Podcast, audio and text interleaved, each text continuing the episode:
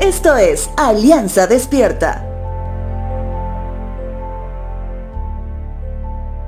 En el capítulo 27 del libro del profeta Jeremías, encontramos nuevamente al profeta llevando palabra de Dios, que usualmente eran palabras de juicio por la rebeldía de su pueblo.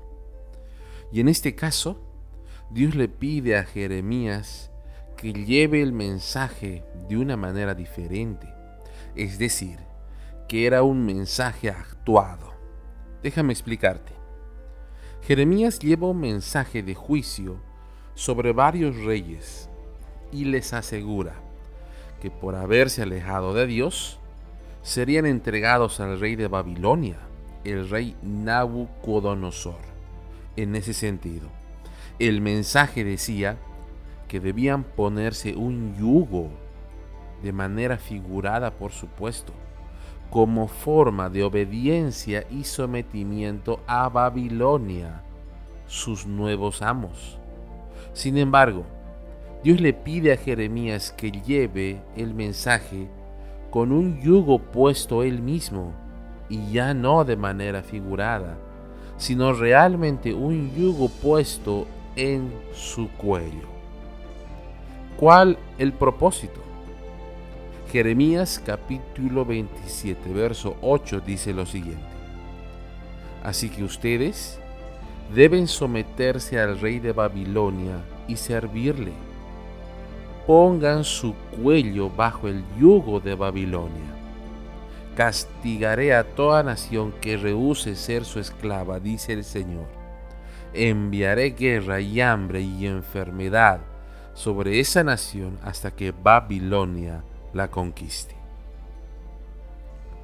Estoy personalmente de acuerdo con la frase que dice que una imagen vale más que mil palabras.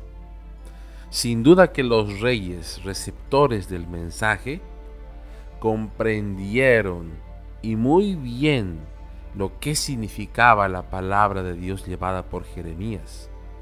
Ten por seguro que ver a un varón con un yugo no era algo que se veía todos los días.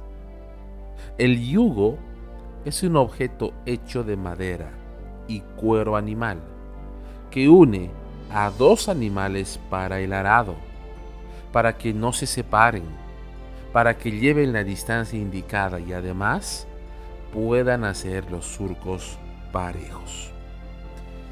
Y esto a mí me hace recuerdo a algo, a que muchas personas aún viven con las ataduras del pasado, con el yugo del pasado, o como alguien dijo, las glorias pasadas.